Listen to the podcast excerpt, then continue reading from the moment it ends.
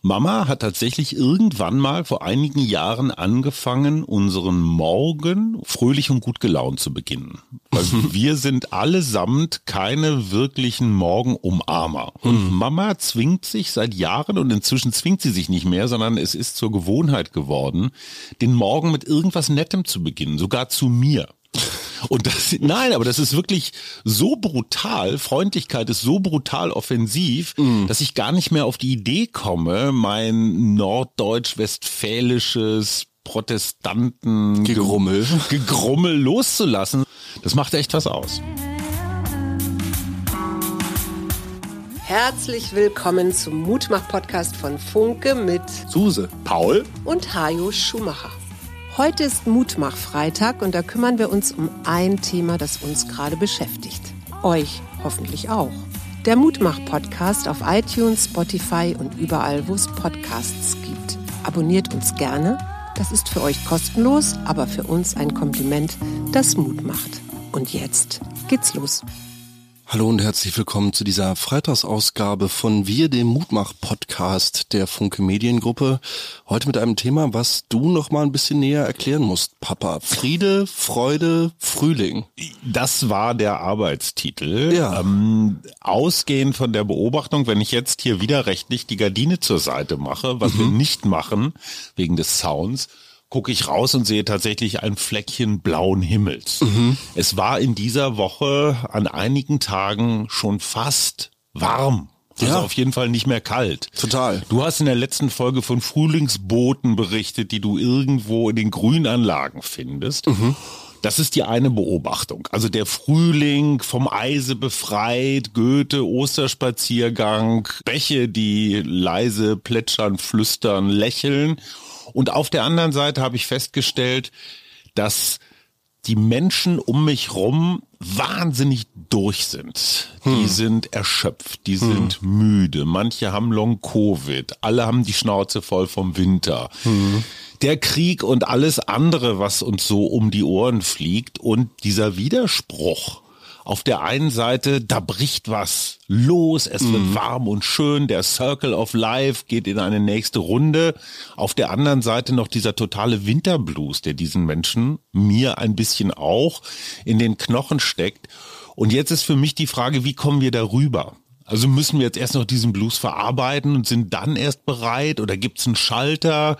Wie mhm. kommen wir in die Frühlingsgefühle? Also ich will mich jetzt gar nicht unbedingt paaren, aber einfach nur die Leichtigkeit zurückhaben. Wie geht's dir damit? Oder bin ich da irgendwie auf einem völlig falschen Dampfer?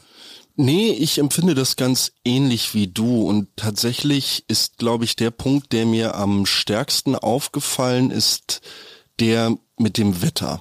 Sobald ich die ersten Sonnenstrahlen während der Arbeit auf meine Haut spüre und merke, dass ich die Winterjacke ausziehen kann und an den Seitenspiegel des Baustellenfahrzeugs ja. hängen darf, weil es warm genug ist, ohne Jacke zu arbeiten, dann macht mir das direkt bessere Laune. Und ich merke auch, dass ich jetzt zwar ein bisschen erschöpfter immer nach Hause gehe, weil es natürlich so wieder die Bausaison anfängt. Es ist jetzt warm genug, dass der Beton nachts nicht mehr friert, wenn man ihn irgendwo verbuddelt. Also die Arbeit wird härter. Genau, die Arbeit ah. wird ein bisschen härter, aber das Ganze geht dann auch mit so einer na, so einer Erschöpfung einher, die jetzt nicht in diese Ausgelaugtheit reinspielt, die du gerade beschrieben hast, oder in diese Blusigkeit, sondern die eher so eine bekräftigende Erschöpfung ist, so von wegen, ich habe heute was gemacht.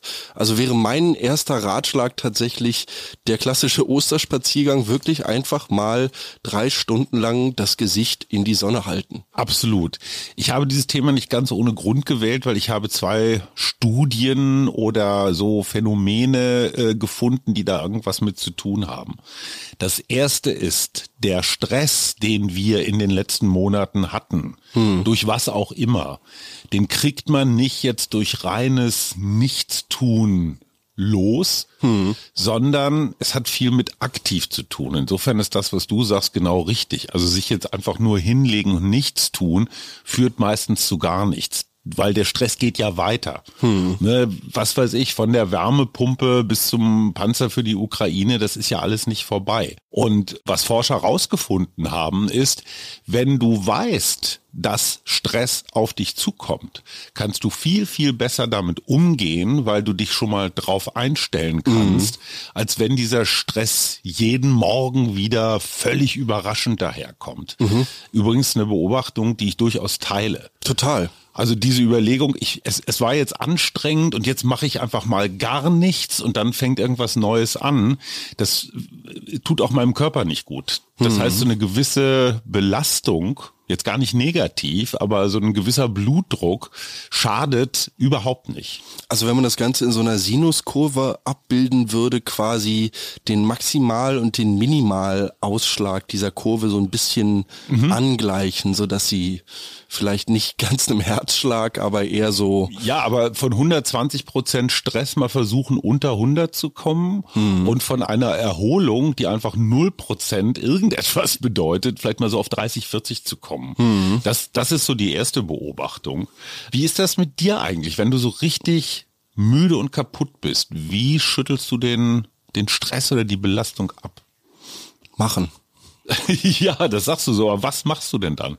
Ich nehme jetzt mal das Beispiel Arbeitstag. Ja. Und wenn ich merke, da fehlen heute Kraftreserven oder so, dann ja.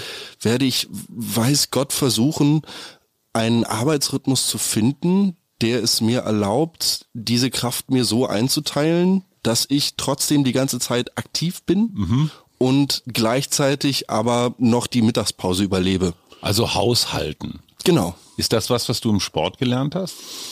In Kombination würde ich sagen. Also im Sport natürlich die ja. physischen Aspekte so ein bisschen kontrollieren, den Reserven. genau den Output mhm. so ein bisschen kontrollieren, aber ja, im, im Arbeitsalltag dann auch natürlich viel gemerkt, so wie man sich Arbeiten leichter machen kann, ein bisschen auf die Ergonomie des Arbeitsplatzes mhm. geachtet und schon habe ich das Gefühl, dass ich dann für solche Tage, wo ich vielleicht energetisch nicht ganz so in Topform bin, eine bessere Handhabe habe.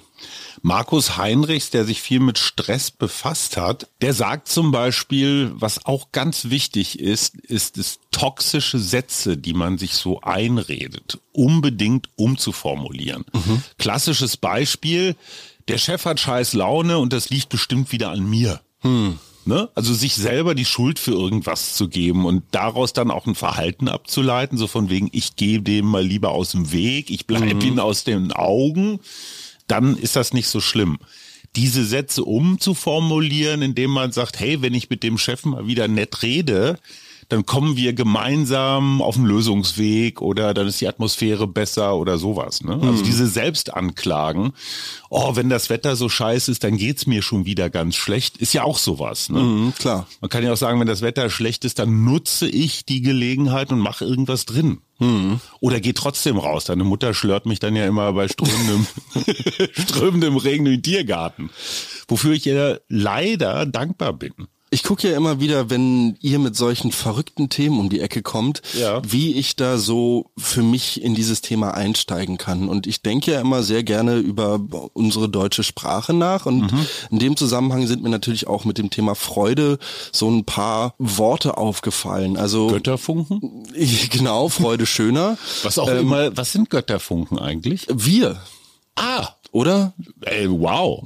Ey. Danke für Deutsch-Leistungskurs. Ja. Schadenfreude, Vorfreude, Freudentränen, Freudentanz.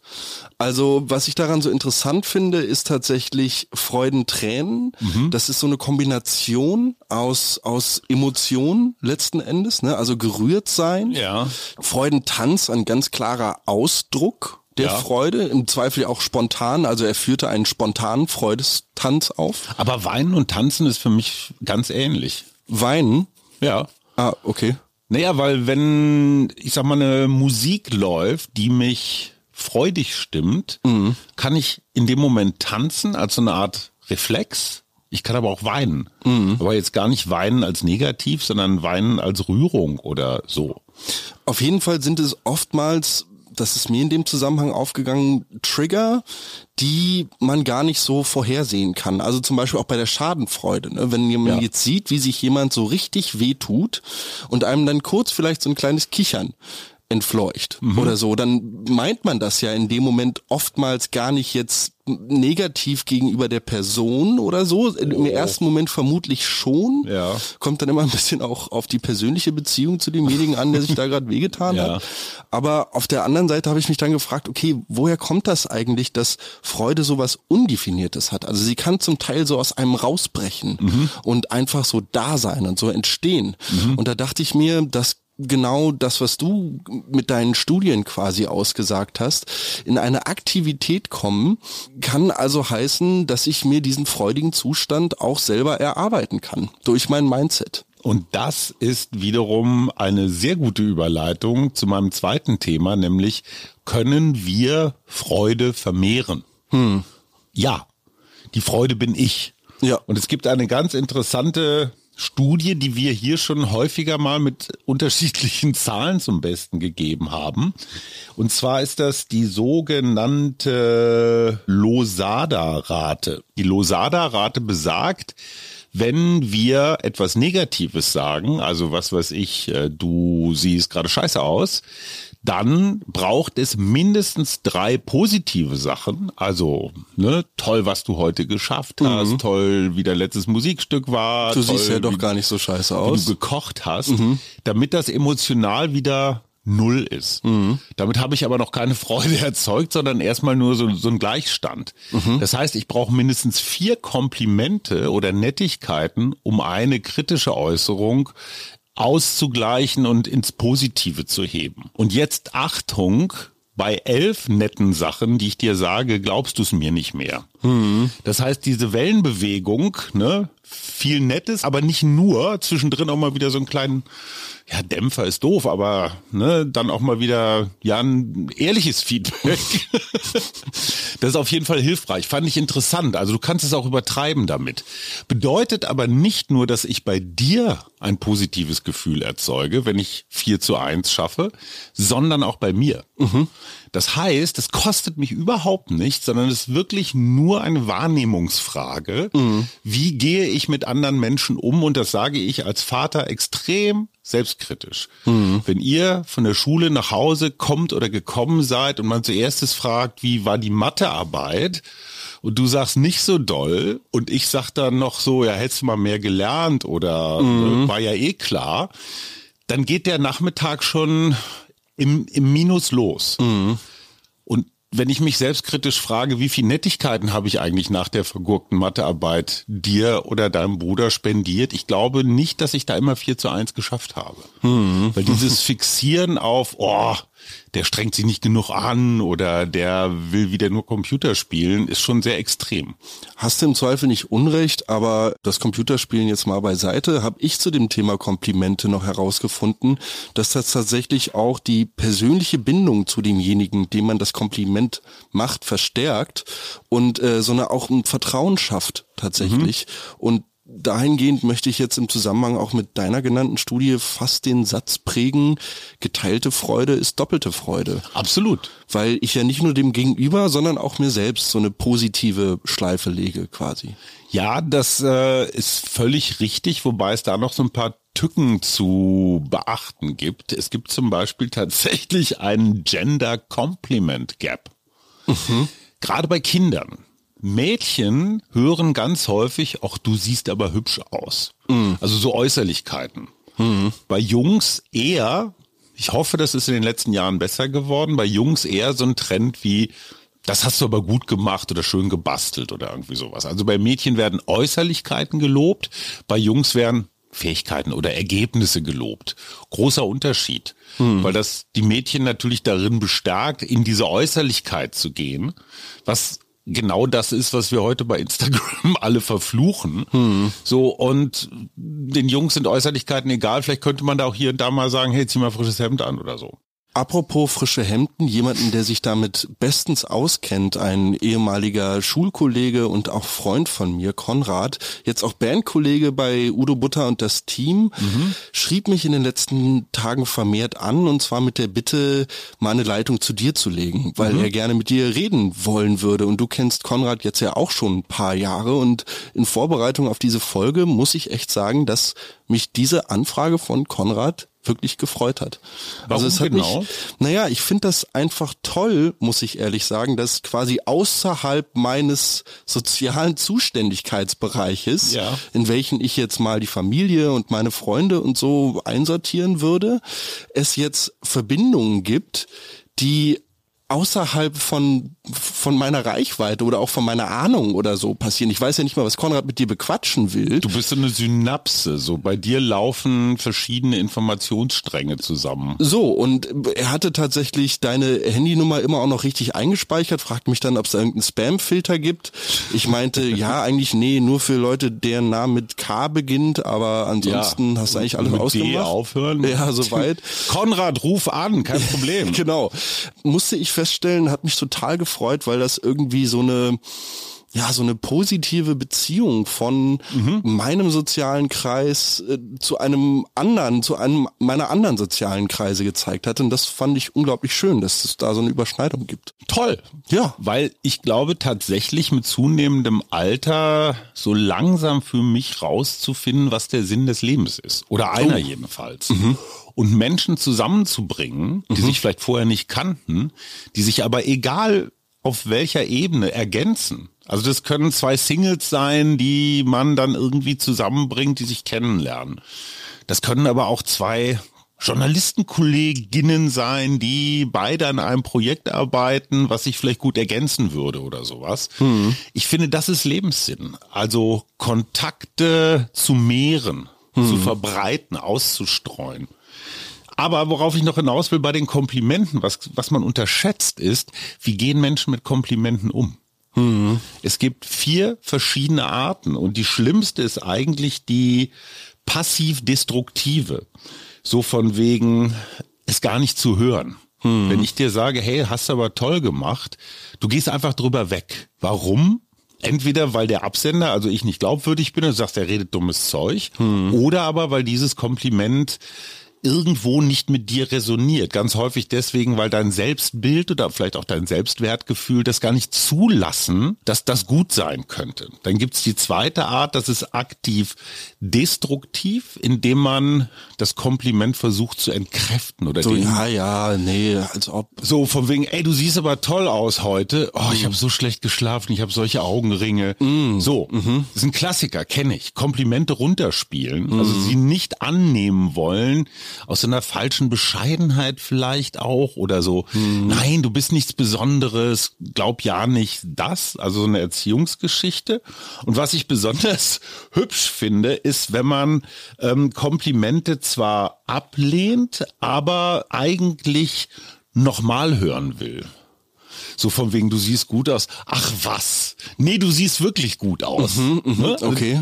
Das ist dann schon positiv. Und klar, die vierte Art ist ein Kompliment so richtig wie so eine warme Umarmung. Rainbow Regenwalddusche so über sich warm fließen zu lassen. Mhm. Ne, so eine Umarmung letztendlich. Fand ich interessant. Was für ein Komplimentetyp bist du? Ich war tatsächlich die längste Zeit der eher destruktive Komplimente-Typ, der da jetzt nicht kommentarlos drüber weggegangen ist, aber der das Ganze zumindest mal runtergespielt hat. Und das hatte ganz viel damit zu tun, dass ich immer noch unglaublich selbstkritisch bin in vielen Belangen.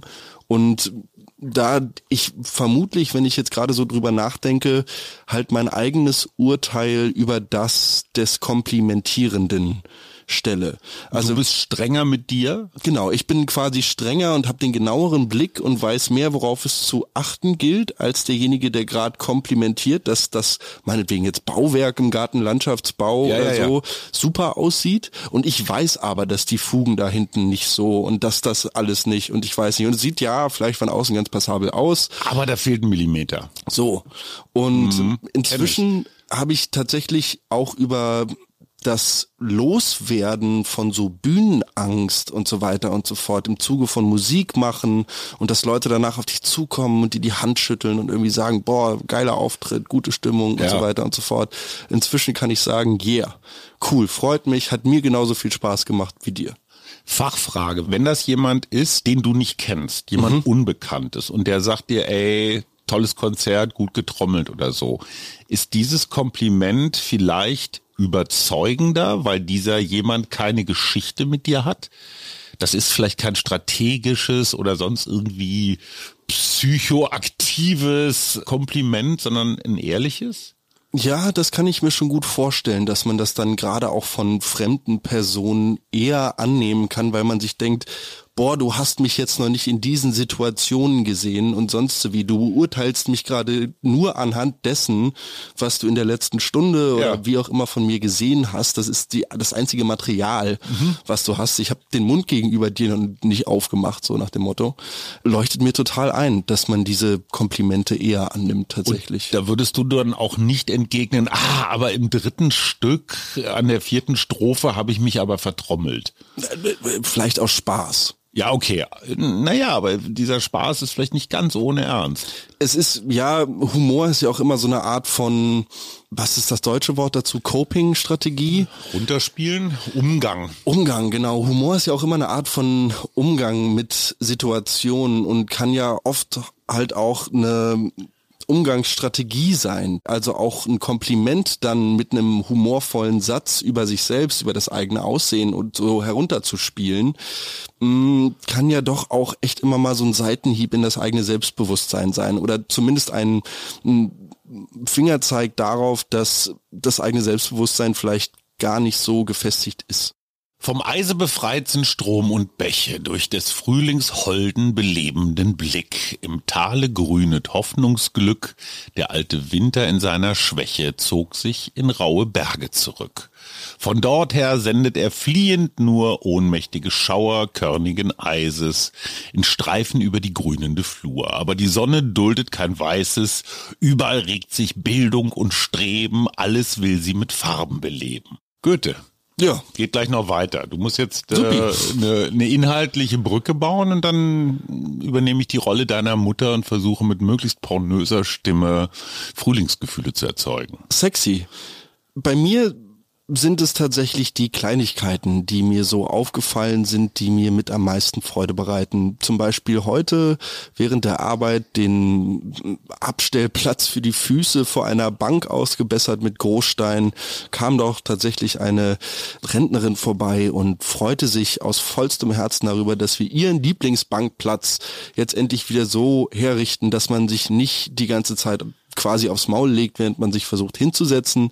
Das Ganze hat auch zehn Minuten gedauert, waren vier Steine auszubessern, alles easy. Auf jeden Fall kam die Rentnerin genau in dem Moment, als wir gerade losmachten von der kleinen Baustelle mit ihrer Freundin zurück um die Ecke und beide blieben nochmal stehen, bevor sie sich auf ihre Lieblingsbank setzten und bedankten sich bei mir und dem Kollegen recht herzlich, dass wir das gemacht haben. Das hat mich unglaublich gefreut. Was macht das mit dir?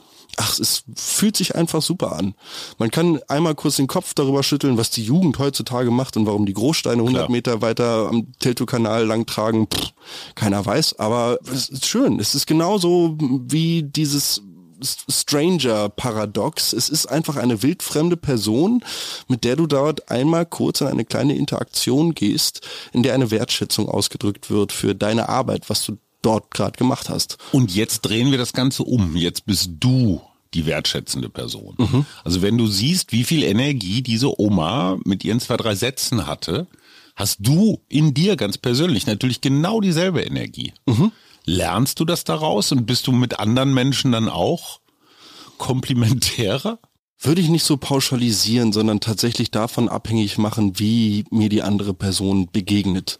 Also ohne, dass ich da jetzt großartig sagen würde, dass ich versuche zu spiegeln mhm. oder irgendwie das Ganze auf gleicher Ebene wiedergebe oder so, habe ich aber trotzdem das Gefühl, dass man gerade im Gespräch mit Fremden von Anfang an doch relativ schnell festlegen kann, auf welcher Ebene sich dieses Gespräch befindet. Also ist das eher so was Respektvolles, mhm. ist man vielleicht auch schnell vertraut, merkt mhm. man bei, bei dem anderen Humor, Humor, Aggression, vielleicht ein bisschen was Passives, Bürger, genau, was ja. Wütendes oder so. Mm, Und dahingehend finde ich das einfach schön, wenn man dann tatsächlich in solche Interaktionen kommt, wo man merkt, irgendwie beide Seiten fanden das gerade gut. Deine Mutter hat Erziehungserfolge bewirkt. Oh, Bei euch jetzt nicht so, aber, aber bei mir. Mama hat tatsächlich irgendwann mal vor einigen Jahren angefangen, unseren Morgen, unsere gemeinsamen Morgende, ich weiß, das ist der falsche Plural, egal, fröhlich und gut gelaunt zu beginnen. Weil wir sind allesamt keine wirklichen Morgenumarmer, sondern eher so Morgenmuffel. ja, ich habe mich inzwischen gewöhnt. Ja, klar, man gewöhnt sich dran, aber die Neigung, wenn man noch so halb unausgeschlafen ist und so ein Pelz unterm Gaumen hat oder so, dann überhaupt erstmal irgendwas äh, Muffeliges zu sagen, ist groß. Und Mama zwingt sich seit Jahren und inzwischen zwingt sie sich nicht mehr, sondern es ist zur Gewohnheit geworden, den Morgen mit irgendwas Nettem zu beginnen, sogar zu mir. Und das, nein, aber das ist wirklich so brutal. Freundlichkeit ist so brutal offensiv, dass ich gar nicht mehr auf die Idee komme, mein norddeutsch-westfälisches Protestanten Gegrummel. Gegrummel loszulassen, sondern ich sage, hey Schatz, wie machst du das, dass du morgens schon so frisch aussiehst? Ja. Und dann grinst sie so klein mädchenhaft und ich meine eine Röte über ihre Wangen huschen zu sehen und du gehst völlig anders in den Tag, als wenn du sagst, boah, scheiß Tag heute, so viel davor, Wetter auch schlecht und so. Das macht echt was aus. Mir ist tatsächlich aufgefallen, dass diese Art von Start in den Tag mir noch leichter fällt, wenn ich am Abend vorher, vor dem Einschlafen, mir einmal vor Augen halte, was morgen alles so passieren tut. Das heißt, du stellst Tages. dich auf den Stress schon ein. Das Voll. Ist, ja, super, aber genau richtig. Vollkommen. Also ich lasse mir so ein bisschen durch den Kopf gehen, was könnte morgen anliegen, was habe ich nach der Arbeit zu tun, wie muss ich da hin, wie fahre ich dann, aha, das muss ich noch checken, dem muss ich noch eine Nachricht schreiben und so weiter. Natürlich vergisst man dann immer die eine oder andere Kleinigkeit, wie gesagt, ist kurz vorm Einschlafen, man dämmert gerade so weg, aber ich habe das Gefühl, dass man gerade in diesem Zustand da sich echt so die Bahnschienen für den nächsten Tag legen kann, damit der D-Zug dann in Richtung gute Laune aber auf jeden Fall abfährt. Jeder sonnt sich heute so gern. Sie feiern die Auferstehung des Herrn, denn sie sind selber auferstanden. Aus niedriger Häuser dumpfen Gemächern, aus Handwerks- und Gewerbesbanden, aus dem Druck von Giebeln und Dächern, aus der Straße quetschender Enge, aus der Kirchen ehrwürdiger Nacht sind sie alle ans Licht gebracht. War übrigens äh, Vers 2. Von Goethes Osterspaziergang. So, mein Lieber, vielleicht noch eine kurze Komplimentberatung. Extrem wichtig, wenn du was Nettes sagst, es muss ehrlich sein. Oder zumindest mal so ehrlich klingen. Ganz wichtig und das vermittelt das Gefühl, dass der andere erstens gesehen wird, also Wertschätzung und zweitens die soziale Wirkung ist, du gehörst dazu. Du bist ein wertvolles Teil unserer Gemeinschaft. Ein wertvoller Teil, ein wertvolles Teil, geht beides. so, und wenn du jetzt so Flunkerkomplimente machst, wo jeder denkt, äh, das ist nix, die haben eher so einen gegenteiligen Effekt. Also die sind wie Kritik, nur scheißer. weil, weil, weil sie nicht ehrlich sind. Habe ich tatsächlich auch noch was zu sagen. Und zwar hatte ich ja lange Jahre eine amerikanische Partnerin und habe diese ja auch samt ihrer Familie in den Vereinigten Staaten besucht. Und dort ist mir das wirklich extrem aufgefallen, auch an den Amerikanern, die ich hier in Berlin kennengelernt habe. Der Umgang mit Freundlichkeit, mit Ehrlichkeit, mit ja auch so einer gewissen Offenheit mh, gegenüber diesen positiven Gefühlen, den habe ich als Berliner, wo man gelernt hat, seit klein auf in der U1 zu setzen und halt bloß die Klappe zu halten und nach unten auf den Boden zu gucken, mh, fand ich tatsächlich so ein bisschen überfordernd. Da war ich dann genau an dieser Stelle so, wenn du in jeden Laden kommst, hey, hello sir, how's it, how's it going, bla bla bla, und du wirst direkt great. so überfahren von so einem 16-Tonner an Freundlichkeit, Ja. fand ich zum Teil auch ein bisschen anstrengend und fühlte sich für mich dann auch nicht mehr so unbedingt real an. woran ich momentan totale Freude habe und ich bleibe in dem Beziehungsthema. Ich wechsle ja die Nationalitäten gerne mal. Ja. Und ich bin gerade dabei, mit meiner derzeitigen Partnerin Russisch zu lernen. Ich hatte es in einem Podcast tatsächlich auch, ich weiß nicht, vor 50 Folgen oder so mal angekündigt, dass ich mir jetzt eine Sprache zu Gemüte führen werde. Ich Mhm. kann mit Fug und Recht behaupten, dass ich nun nach einer Woche 15-minütigen Russisch-Lernens jeden Tag das kyrillische Alphabet kann. Nicht wahr? Ja, Wow. so. Du hattest mal Griechisch auf der Schule, ne? ja, Hilft das? mh, Nicht doll. nee.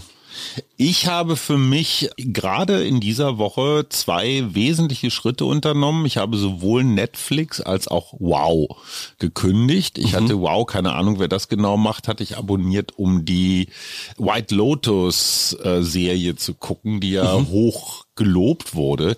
Und ich habe festgestellt, dass ich gegen meine eigenen Regeln verstoßen habe und digitale Geräte mit ins Bett genommen habe. Oh. Die sollten eigentlich draußen bleiben, weil im Bett wird gelesen. Und ich habe, und das hat auch was mit Afrika zu tun, so den Spaß am Lesen wiederentdeckt.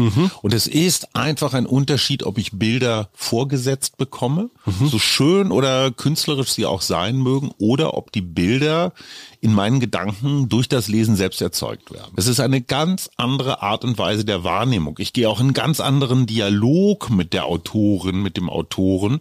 Und ich merke, das ist einfach eine Schicht tiefer oder zwei. Und da merke ich für mich selber, es tut mir total gut, weil man von der Oberfläche, also ich komme von der Oberfläche weg. Das mag bei anderen anders sein. Und ich glaube, das ist auch das, was ich mit diesem Sprachelernen zum Ausdruck bringen wollte.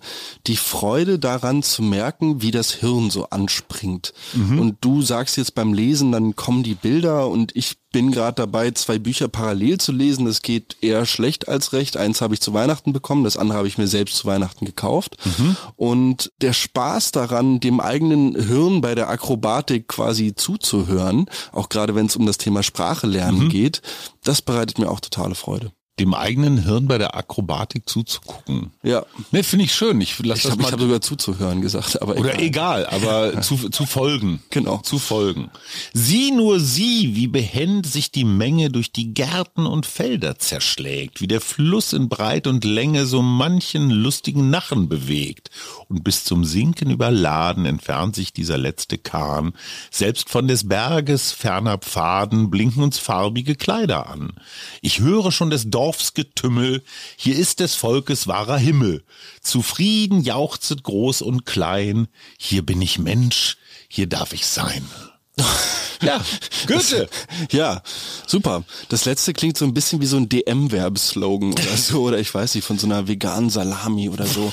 Gab es nicht auch mal irgendwie Du darfst oder so? Ja. Das war auch super, super Markenname tatsächlich. Hier bin ich Mensch, du darfst kein Schwein. Ja, genau, Ja, so, ja. ja. vegane Schweineersatzwerbung. Du bist ja immer ganz scharf darauf und dich freut es besonders, wenn man in so Podcast-Folgen auch mal einen Prominamen droppt. Unbedingt. Ich droppe jetzt einfach mal Friedrich Lichtenstein, weil der mir tatsächlich über Social Media als Werbefigur zugespielt wurde und zwar in einem Zusammenhang, in welchem ich ihn nie vermutet hätte. Ja. Friedrich Lichtenstein macht Werbung für PUBG Mobile. Player Unknowns Battleground Mobile. Ein Shooting-Spiel, in welchem man aus einem Helikopter zusammen mit, ich glaube, 100 anderen Spielern auf einer gigantischen Insel landet, ohne dass du irgendwas an dir hast. Und dann rennst du die ersten 10 Minuten rum und suchst dir irgendwo eine Knarre oder eine Machete. Und dann geht es natürlich darum, die anderen um ihr ja, ergaunertes Hab und Gut zu bringen und am besten als letzter überlebend von dieser Insel runterzukommen. Aber da sitzt dann echt Friedrich Lichtenstein und versucht dir irgendwie so ein Ballerspiel ähm, schmackhaft zu machen. Und das hat mich total Lustig gefreut. oder peinlich? Ich fand's lustig. Ich fand's äh, ein bisschen habe ich mich gefragt, woher diese Kultfigur Friedrich Lichtenstein kommt, weil Edeka hatte den, glaube ich, schon. Also Ja. inzwischen ist er echt so ein bisschen rumgegangen. Ja. Und dieser weiße Rauschebart, wenn er mit seiner Stimme dir dann da irgendwas vorsäuselt, also großartig. Du weißt, wie er sich bezeichnet hat, als es ihm nicht so gut ging, als er auf Stütze lebte? Oh. Da wohnte der in einem, ja, in einem Büro, wo irgendwie online Brillen vertickt wurden. Da hatte er so eine Ecke und er nannte sich der Schmuckeremit. Fand ich eine relativ schöne Bezeichnung. Friedrich Lichtenstein, muss man dazu sagen, in der damaligen Zeit, als er noch günstig zu haben war, hat er mal auf einer Karnevalsparty bei uns, ist er aufgetreten mhm. und hat seine Klassiken, Klassiker wie äh, der Dolphin Man zum Beispiel oder Pan Am Music oder solche Sachen gespielt.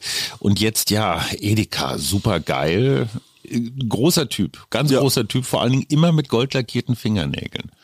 Frage zum Schluss. Bräuchte diese Welt, diese Gesellschaft, wir beide, wir alle, bräuchten wir nicht eigentlich so ein Frühlingsfest, wo man, also ich meine, ja, Karneval und Nubbelverbrennung und so Zeug, das ist schon alles in die Richtung, hm. aber so ein, ja, Osterfeuer geht auch so in die Richtung, aber wirklich so ein Hurra, jetzt geht's los, äh, Party, irgendwas? Ich finde den Tag des Parks oder den Gartentag ja. oder sowas finde ich super. Wenn man das Ganze irgendwie mit so einer Frühlingsfrische, so die Fenster auf, die das Bettzeug mal irgendwie übers äh, über ein Fenstersims gelegt und die Kissen ausgeklopft und so. Also das finde ich großartig, wenn man quasi so durch die Stadt ginge und man merkt, so bei allen wird heute aufgeräumt. Frühlingsputz. Genau, so klassisch, so dass man dass dass dass dafür ein Feiertag reserviert würde. Nicht schlecht. Äh, in Dänemark haben sie, glaube ich, gerade einen Feiertag abgeschafft, um ihre oh. Rüstungsausgaben zu finanzieren.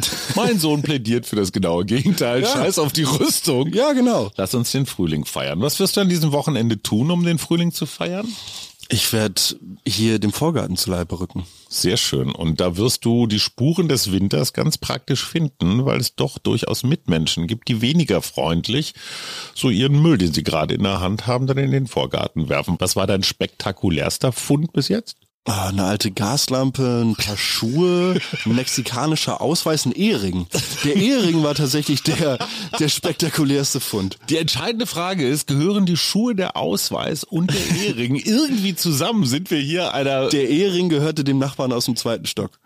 Also Aha. no shit und zwar der Tante des Nachbarn aus dem zweiten Stock. Ich habe die Geschichte kriege ich nicht mehr ganz zusammen, aber es wurde irgendwie auf dem Balkon gesessen mit diesem Ehering ab vom Finger. Schon mal generell ein sehr ominöses Zeichen. Ja, könnte ich auch Geschichten erzählen. Mhm. Und dann fiel er runter und als wir dort umgruben, tauchte er wieder auf. Nicht schlecht. Damit hast du gerade die Überschrift für diese Folge geliefert. Der Ehering im Vorgarten. Ja. Schönes Wochenende euch.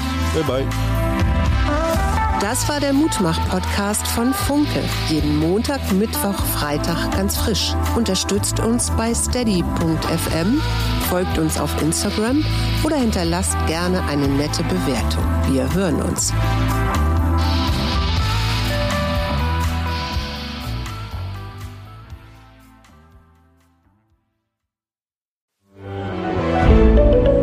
Ein Podcast von Funke.